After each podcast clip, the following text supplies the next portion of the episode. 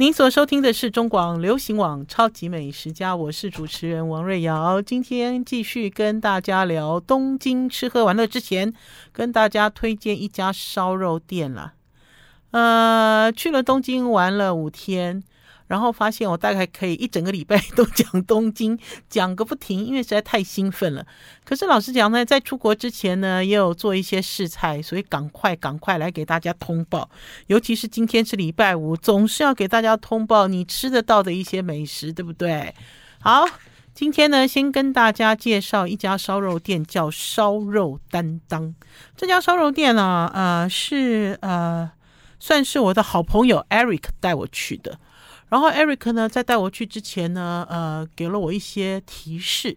这个提示就是说啊，这家烧肉店的营运长跟他的主厨之前都在干杯集团，好，做了很长的时间。然后我事后才知道，原来他的营运长是在干杯集团做了十八年，做到了台湾人的最高职、最高职位，哈。那所以我就很好奇啊，因为听众朋友知道，在台湾有一些餐饮集团哦，其实是陪着你长大。然后呢，呃，在很早以前呢，你也不会吃烧肉，对不对？我相信很多人都跟我一样，第一次吃烧肉的经验就是给了干杯。而且呢，我记得呢，呃，我去的他的那家店，好像也是他的第一家店，就在南京西路捷运站，好，中山捷运站的附近。为什么我会对家对这家店印象很深刻？因为它很臭啊，有没有？听众朋友，他其实到现在哦，就比如说你走到这个捷运站出入口啊，直到他营业的时间，你都可以闻到这烧肉的味道。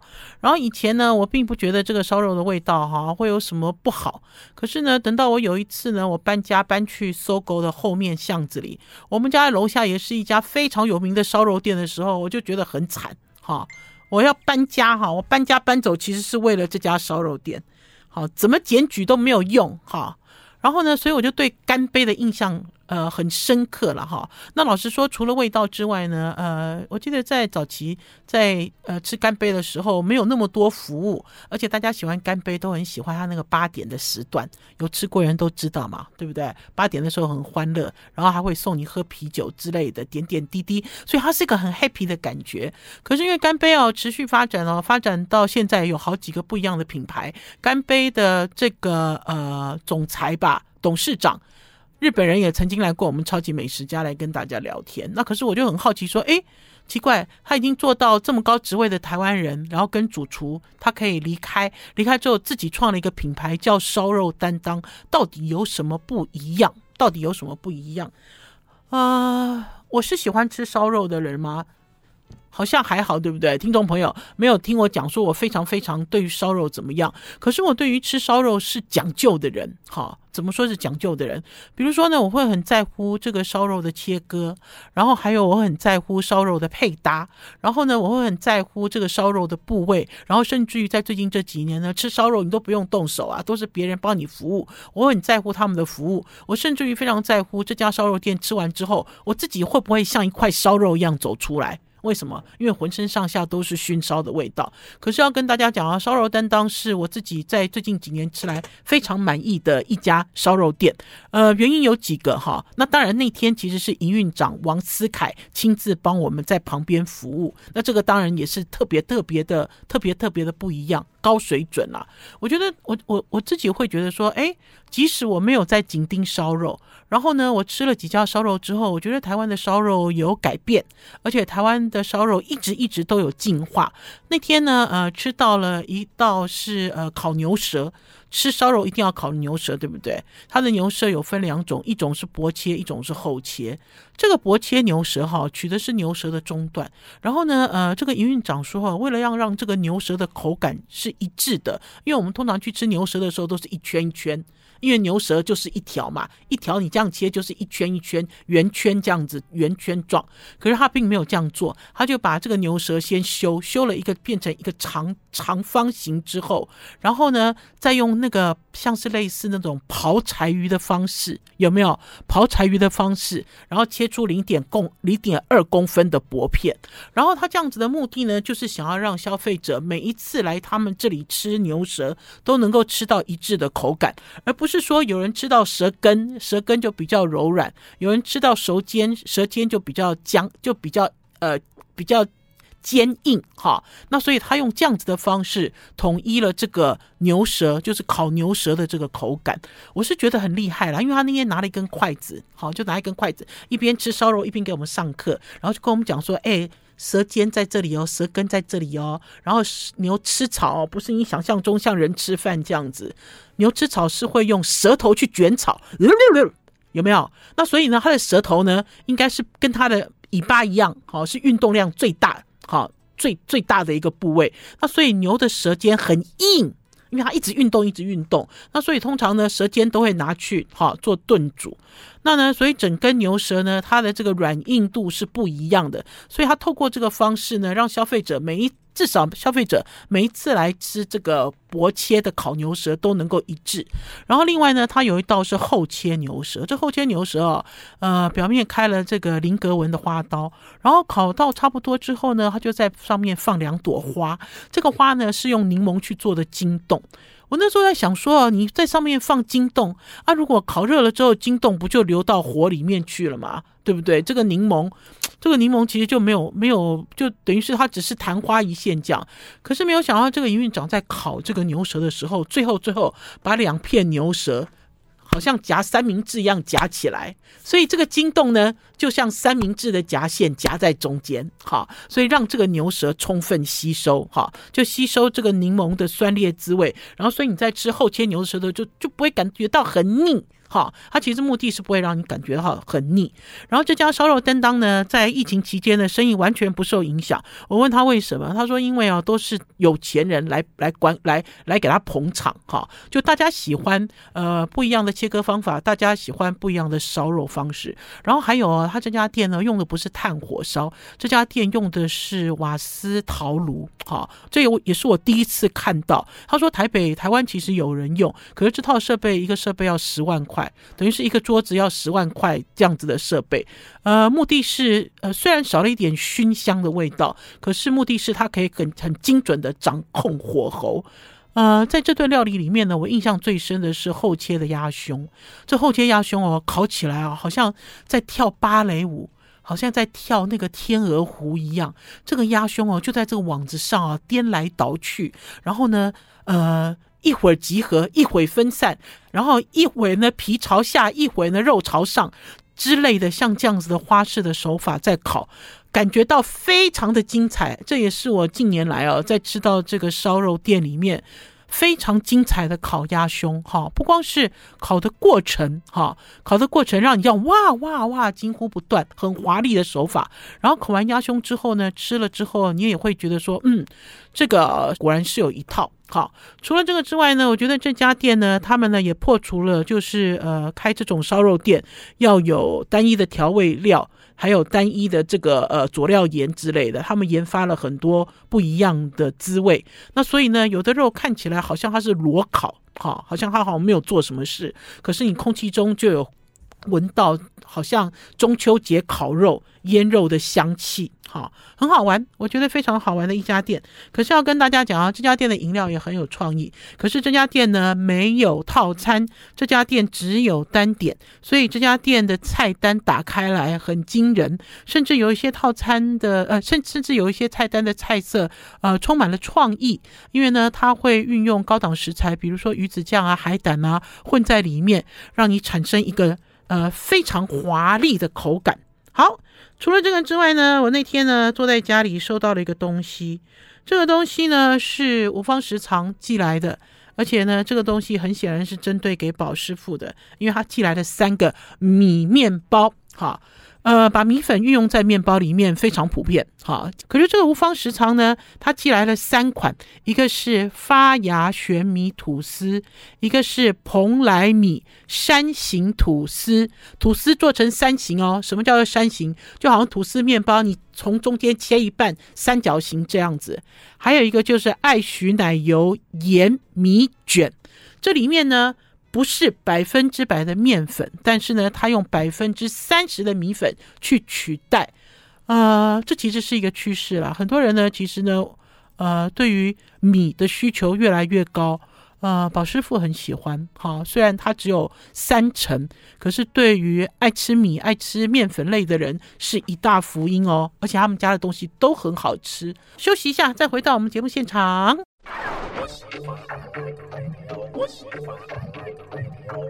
我是王瑞瑶，您所收听的是中广流行网《超级美食家》，继续带大家去东京玩。我记得呢，那天呃，告诉大家去东京玩有几个观点。呃，其中有一个观点呢，就是台中 A 君家里开营造厂修桥造路的女儿 A 君，她的观点带我玩东京。呃，可是 A 君其实有一站我忘记讲了啦，因为 A 君有一天带我们去买花生嘛，花生米我有讲嘛，哈，其实带我们去买花生米的之前，他带我们去了一个地方，哈，明治神宫外面的一家咖啡厅，叫做皇家花园咖啡，去吃早午餐。这个 A 君很妙哈，我以为他跟这家店很熟，他说没有，他说他每次哦来到这边玩的时候哈，都是在赏银杏的时候，因为现在不是赏银杏的季节嘛，其实在这边有好多银杏树，而且有银杏大道。呃，银杏其实在中国大陆很多啦，台湾很少。可是台湾最近这几年也红起来了，也在红银杏。可是我觉得温度环境是不一样的，没有那么壮观啊。然后还有银杏落下来很臭，银杏叶其实是有味道的啦，它会有那种很壮观的一片黄色的感觉啊。呃，可是这个季节去呢，去到这里没有。然后 A 君很妙，A 君说哦，其实他每次来这边哦，这家咖啡馆都人山人海。爆满好几圈，然后他每次都经过，经过了之后，他就讲说，他有一天一定要来这里，他一定要进来喝一杯咖啡。所以我们在非季节的时候跑来玩，哈。可是目的是之后我们走到附近要去买花生。就是上一集跟大家讲的日本花生，昂贵又好吃的日本花生。好了，这家咖啡厅很大，而且这家咖啡厅呢，看起来历史很悠久。因为呢，你进到这个店里面，它空气中的味道，还有它的装潢都是，然后呢，呃，很舒服。我们那天呢很简单，我们那天呢只点了一个 sausage，还点了一个披萨。这个披萨是蘑菇口味的披萨，上面哦蘑菇好像黑松露还是白松露一样，串的满满的，好生蘑菇很新鲜，好好吃。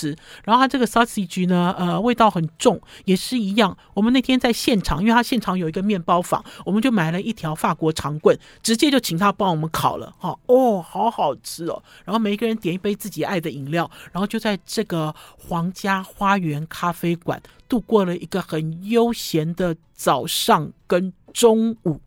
很好玩呢、或许听众朋友说，瑞肴姐，你怎么介绍的旅游景点都不经典啊？通常人家都是在往人多的地方扎嘛，对不对？你偏偏去介绍这个明治神宫外面，不是银杏季节的时候去喝什么咖啡？可是我要跟大家讲哦，就是这样子，你才会发现这家店的有趣，然后呢，你才不会跟大家人挤人。然后还有这家店呢，在疫情期间呢，他们开发了冷冻调理包，就他们有一个柜位，全部都是卖冷冻调理包。呃，因为那天去这家餐厅的时候啊，呃，是我去东京第二天还是第三天哈、啊，我就很想要买他的面包，他的面包很精彩。然后这个 A 君就说：“瑞瑶姐，日本的面包啊，呃，烘焙很多，好吃的很多。”他说：“你不要现在买了，因为我就看他那个长长长的那个 baguette，他那个 baguette 啊，这一条一百块不到。”哈，非常好吃，我就很想买个四五条装进我的大行李。然后 A 君就跟我讲说：“瑞瑶姐，法国长棍呢，两天不吃就变杀人凶器了，因为很硬，硬邦邦。”哈，他就很担心我带回台湾不能吃，所以我就忍住，哈，忍住，我就没有买。啊、很好玩，因为这次呢，其实去日本呢，有很多不一样人的观点。紧接着下来呢，我要透过一个朋友的观点来告诉大家，在日本我吃了什么。因为在日本呢，我们有日本朋友，呃，有一个日本朋友叫 Yuki，这个 Yuki 呢是呃奥利塔橄榄油的品牌大使 Alan 的朋友，然后他本身呢在日本也是做这个橄榄油的推广。我曾经在电视上看过。好，她其实也是一个购物专家。这个 Yuki 小姐，这个 Yuki 小姐呢，几年前我去京都，她就带我去吃关西式的这个寿喜烧，然后教我要怎么吃，然后带我去呃关西去买。那个时候在台湾其实还不流行哦，就是那个呃把这个昆布啊跟柴鱼啊都刨成很薄很薄很薄的薄片，然后装进茶袋里面，然后用台湾的这个聪明台湾人发明的聪明的。冲泡咖啡的这个滤壶去冲煮的日本高汤。那我就记得呢，这个 Yuki 小姐呢，呃，很新派，然后她的这个很多东西呢，都都很。就是他的知识量都很丰富了，那因为他本身呢也是这种有钱人家的小姐，因为你看他的穿着，看他的谈吐就知道了。然后这个 Yuki 呢，那天呢，我们一到东京，他就带我们去吃一家居酒屋。这家居酒屋的名字是日文，我不会念哈，可是我会贴在王瑞瑶的超级美食家的脸书粉丝专页，而且呢，之前呢都已经剪好了短影片。那所以呢，听众朋友如果想要抢先看，就直接在。Google 上面用关键字搜寻王瑞瑶东京，或者是更进一步写居酒屋，或者是王瑞瑶东京更进一步写咖啡馆之类的哈，就可以跳出这些短影片。那因为长影片我剪好了哈，陆陆续续才会播出来。然后这家呢居酒屋很好玩，这家居酒屋呢是日本排名一百大。一百大之一的居酒屋，然后呢，它是在一个地下室，一个很不起眼的地方。然后进去之后就发现，哇，它好小哦。大家知道我是一个大个儿嘛，哈，一进去之后，哦，虽然它这个哈椅子桌子啊就不用跪坐，因为它下面还是有空间让你伸脚。可是我一坐进去，我其实就已经撞伤我的膝盖之类的哈。然后六个人就塞在一个小小的空间里，然后发现了每一个包厢都这么小。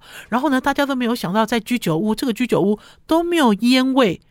也没有臭味，也没有吵杂的声音。哈，或许大家会认为说，进到了日本的居酒屋是一个很典型，你有好多典型的印象进来。哈，什么烧烤啦，哈，然后喧哗啦，哈，然后抽烟啦，哈之类。可是没有。这家居酒屋很干净，非常干净。为什么会这样讲？因为它的包厢都是木头的，哈，木头一进去都没有味道。然后呢，坐进去之后呢，我们就开始才发现呢，这家呢是在呃日本居酒屋里面非常有名，以美食著称的居酒屋。因为呢，您都没有想到，在居酒屋里面可以吃套餐。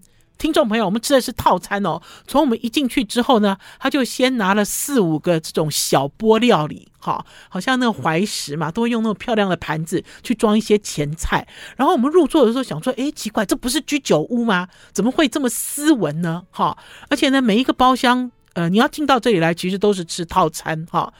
一个人多少钱呢、啊？一个人台币两千吧，哈，其实并不便宜哦，好，可是问题是他的料理让我印象很深刻，因为在这顿饭里面哈，我们一路吃，你都不相信说哈，居酒屋怎么会有生鱼片啊？而且是大的生鱼片盘哦，里面还有这种呃生，就是这种一开始我以为是鳗鳗鱼苗，其实不是，是白鱼哈，是那种生的白鱼，还可以看到两只小眼睛啊，黑点的这种这种这种呃。白白鱼哈，白鱼，然后这个呃生鱼片的种类很多，然后呢，你吃一吃之后发现说，嗯，怎么搞的？居酒屋还有什么生菜沙拉哦，哈，然后最好玩的是，当我们吃到一半的时候，怎么上来了一个呃炸河豚？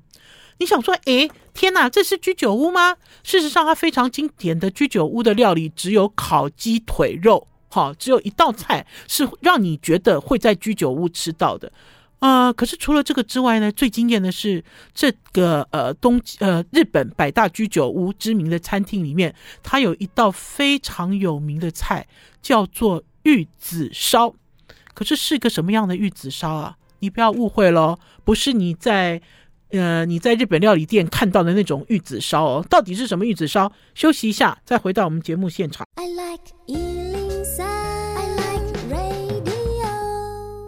我是王瑞瑶，您所收听的是中广流行网《超级美食家》。你有想到会在居酒屋里面，日本的居酒屋里面吃玉子烧吗？而且不是你认为的煎得像鱼板一样的玉子烧哦。那天其实坐在包厢里的时候，我们是比较晚到的哈，然后就发现说，诶，怎么搞的？服务生怎么端了什么东西啊？一直从眼前过去，他哦端了一个像山形一样的蛋糕，哈，而且呢，呃，一端就端大概七八。七八碗过去，然后我就很好奇啊，我就赶快把那个手机丢给 Allen，因为 Allen 坐我对面，我就跟 Allen 讲说：“我说 Allen，你赶快远远拍，那到底是什么东西？”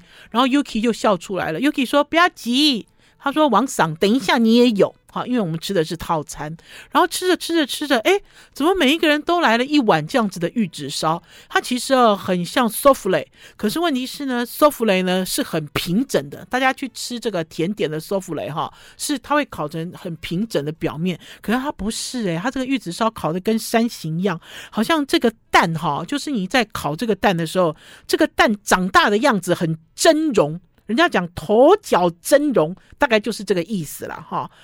呃，然后拿进来的时候，每个人都一直笑，一直闹哈。影片里面其实有拍这个玉子烧的这个近拍、近拍跟远拍，然后还有这个玉子烧，它是纯蛋哈，纯蛋蒸烤起来的。所以呢，当我用呃汤匙挖下去的时候，阿姨都笑红啊啦哈。大家看一下照片，我现在找出照片，如果听众朋友有。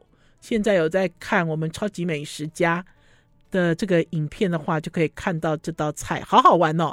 然后呢，它就这样烤的这样高高，像山形一样隆起。然后你用汤匙挖下去的时候，它就消下去。最好玩的是，你用汤匙挖下去的时候，服务生有介绍你，你要在旁边沾它的这个呃柴鱼汁吃，就是你挖一个一个烤蛋，然后还要沾汁，然后再吃。我就觉得好奇怪啊！我说我有看过吗？我就问 Yuki，我说这在日本很普遍吗？Yuki 说没有哎，Yuki 说这是这家店呃非常专门的一道料理。可是 Yuki 有告诉我，Yuki 说他有可能跟某一个地方的地方料理有关，因为某一个地方的地方料理呢也是一样，他会把这个蒸蛋哈拿去沾，拿去沾一个热热的温温的一个柴鱼汁哈，温温的柴鱼汁，然后一起吃到嘴里面，温温的，然后呃。就是用柴鱼自己的盐味，好特别哦！就等于是呃，日本在地的朋友推荐的餐厅哈、哦，推荐一个这个居酒屋餐厅，作为给我们接风的一个餐厅哇，让我们对于东京东京的美食充满了想象。好，除此之外呢，这次呢，呃，因为这次会去东京哦，是因为有好几个原因凑成的，其中呢有一个原因呢，本来啦。听众朋友记不记得，我本来要去跟这个 Alan 哦一起去参加日本东北一个呃算是第一大、第二大的鸡肉屠宰商哈，他们家娶媳妇儿的一个婚礼。然后呢，要在临行前呢，才发现呢，因为他们家呢客人实在太多了，然后像我这种完全不认识的人哈，其实是不可以进去的，因为等于是都没有交情了哈。呃，所以之后呢，就变成 Alan 自己去参加婚礼，然后我们会邀请 Alan 来跟大家聊。好，到底日本人的结婚到底是怎么回事？这其实是一个很新奇、新奇的体验。而且他们在婚礼的时候吃的是下午茶哦，吃的不是中餐，吃的也不是晚餐。呃，那所以呢，等于是这次呢去到日本的目的，本来一开始的目的是要去参加不认识朋友的一个婚礼，就没有参加成，对不对？然后除了这个之外呢，还要去日本看好朋友，还有我们的老朋友，就是铃木弥平。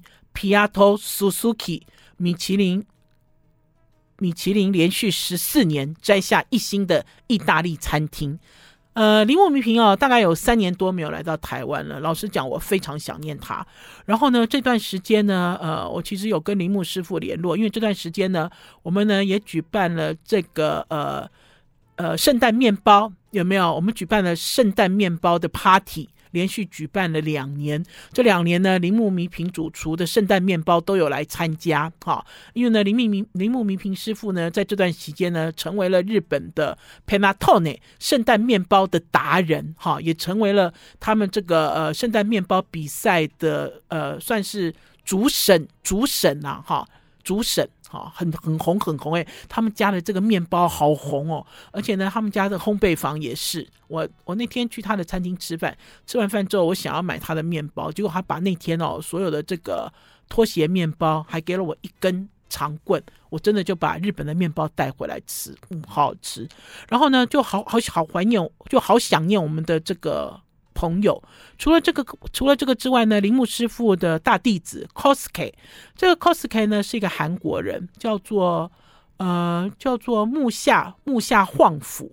然后呢，他其实是韩国人，他是韩国移民，哈，呃，应该是两代三代了吧，从韩国移到日本来。然后我跟 Kosuke 比较熟哈，是因为在意大利，因为我跑去意大利采访的时候，Kosuke Kosuke 刚好在意大利见习，就是在餐厅里面打工哈，不断不断的换餐厅，然后学习到地的意大利菜，等于是铃木师傅把他丢出去，丢到意大利好去学习。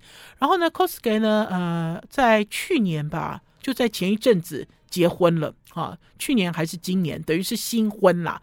呃，Allen 就说要请他们新婚夫妻吃一顿饭，然后请 Kosuke 自己挑餐厅。Kosuke 主厨呢，就挑了一家东京米其林二星餐厅，而且是二星的法国餐厅，名字叫做 Asahina。这家餐厅呢，呃，很有趣。为什么很有趣？因为我进到这家餐厅吃饭的时候，它都让我想到我去了法国，去了意大利高级餐厅的一些感觉。然后之后吃完饭之后才知道，这家餐厅的主厨哈，他当年呢，大概在二零一八年的时候开了这家餐厅哦，好像才开了没有几个月，米其林就给他一星。然后大概在两年之前，哈，他升星了，变成二星。然后日本人呢都怎么称呼这个主厨？都称这个主厨是一个天才师傅。然后这个主厨呢是 Hobson 的名名徒，就 Hobson 的爱徒。就如果你今天有查哈，就是 Hobson 呃，在全世界各地好的爱徒，这个这家餐厅其实有。名列就是名列进去，然后呢，比较有趣的是呢，呃，我们这家餐厅吃了一半的时候，发现他的厨房的那个那个窗帘拉开来了，然后我们就跟主厨打招呼，就隔着窗户打招呼，然后主厨也跟我们打招呼哦，就笑得好开心。过了一会儿，就跑出一个师徒，呃，跑出一个师傅来，这个师傅原来是台湾人。他说：“主厨叫他来跟我们打招呼，因为知道我们是从台湾去的。然后呢，他是跑到这边来来来工作的一个台湾人。然后，所以我们在异乡碰到了我们自己的人。好了，休息一下，进一段广告，再回到节目现场。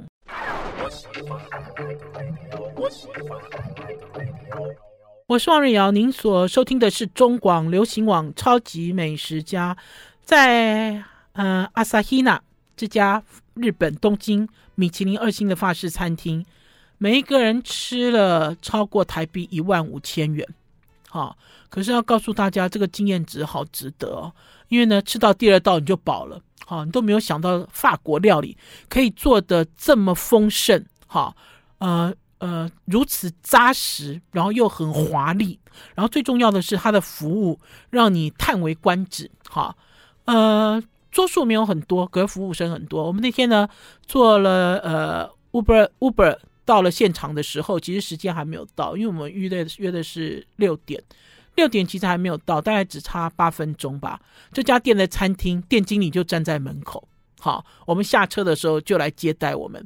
然后呢，Alan 就很好奇，Alan 说：“奇怪，他怎么知道我们什么时候到？”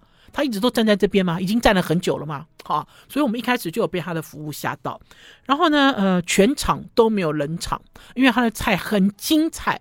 我甚至那天呢，一边吃一边拍，然后一边听他的这个用英文在讲解料理，我都觉得这是一场盛宴。可是呢，它并不是三星，它是二星，哈，它的表现水准就让人家如此难忘。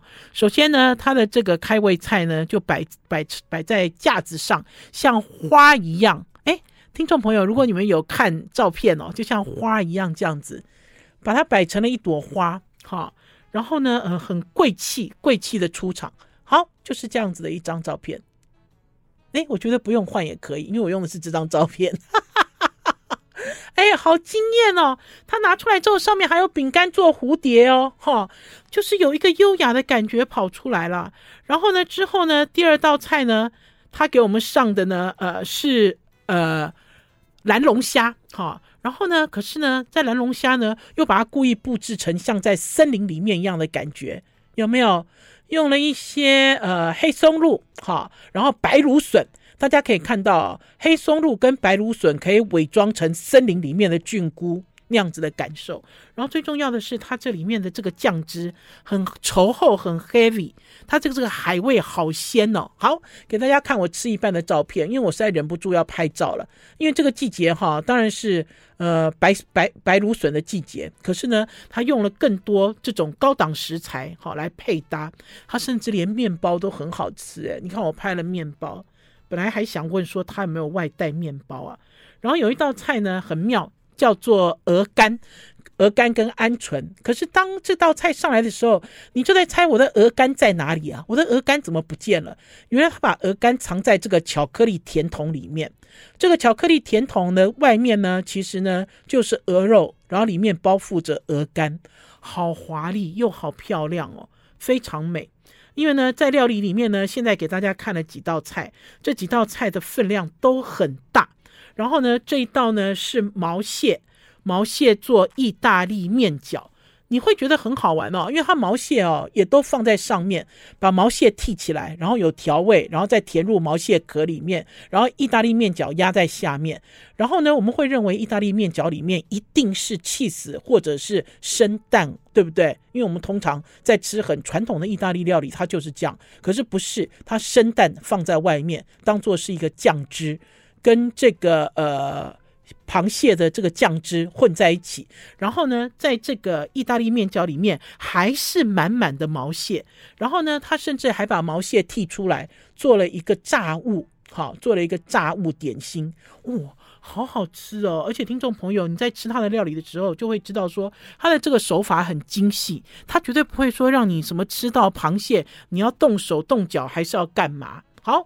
然后有一道鱼也是，这个是这个蛇挞鱼，这个在呃法国是很高级的一种鱼。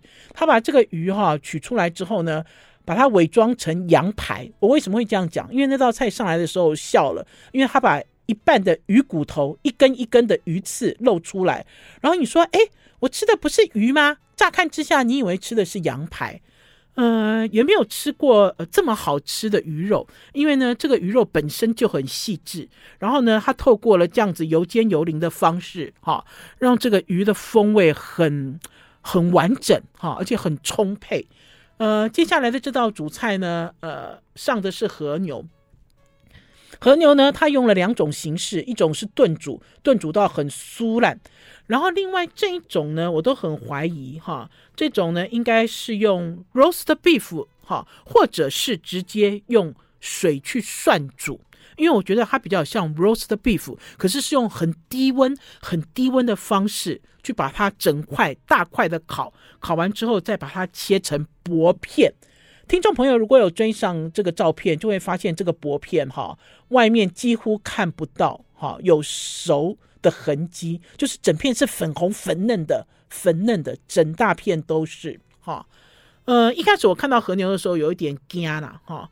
呃，然后上面配着白松露，我其实有一点害怕，因为呢，每次吃到这个和牛就觉得说，哦，它好腻哦，哈，觉得不舒服啊，你觉得你吃不下去，尤其这个菜的分量很大，可是没有哦，听众朋友，那天所有的菜全部都吃完，包括它的酱汁，因为它一点也不会让你腻口，虽然你觉得很饱，可是你很好奇，你很想要知道它接下来到底是什么料理吸引你的注意，然后在上和牛的时候呢，他拿了几个红吸咖啡。好，然后在里面呢，直接给你煮牛高汤，然后呢，在虹吸咖啡的上面放了各式各样新鲜的菌菇，哈，就是在你面前涮煮一下，哈，大家知道虹吸咖啡嘛，汤这个咖啡一吸上去之后就下来，下来之后呢，你就可以喝这个汁。那我们也很顽皮，我们就问这个餐厅的经理，就问他说啊，剩下来的菇呢，你怎么没有把菇拿来给我们吃？他又说菇的这个精华都让你们喝啦。喝到这个牛清汤里面呢、他说菇就是员工餐呐、啊，他说菇不会给客人吃，菇是一种员工餐。哈，呃，除了以两个蜂蜜哈作为甜点之外，这个蜂蜜甜点哦，你都觉得这个蜂做这个甜点的主厨有强迫症。你看他用白巧克力去做蜂巢的样子，你都觉得说天哪，这做的是是是菜吗？还是一个手工艺？除了这两个甜点之外呢，他们还有一个非常精彩的这个推车，推车的点心车。这推车点心车上面有十二种甜点，全部都是法式甜点，呃，可以任你选择，任你吃。嗯、很棒的一个经验哈。老实讲呢，去日本东京还是去日本旅游，你很少会去选法国料理哈。今天要不是因为我们有厨师朋友 Cosky 哈，他带路，他点名，我们其实也难登这种高级餐厅的殿堂哈，在东京享受一顿很奇妙、永远永远很难忘的顶级法式料理，名字叫做阿萨希娜。阿萨希娜。好啦，超级美食家今天的节目到此告一段落，礼拜一中午空中再见，拜拜拜。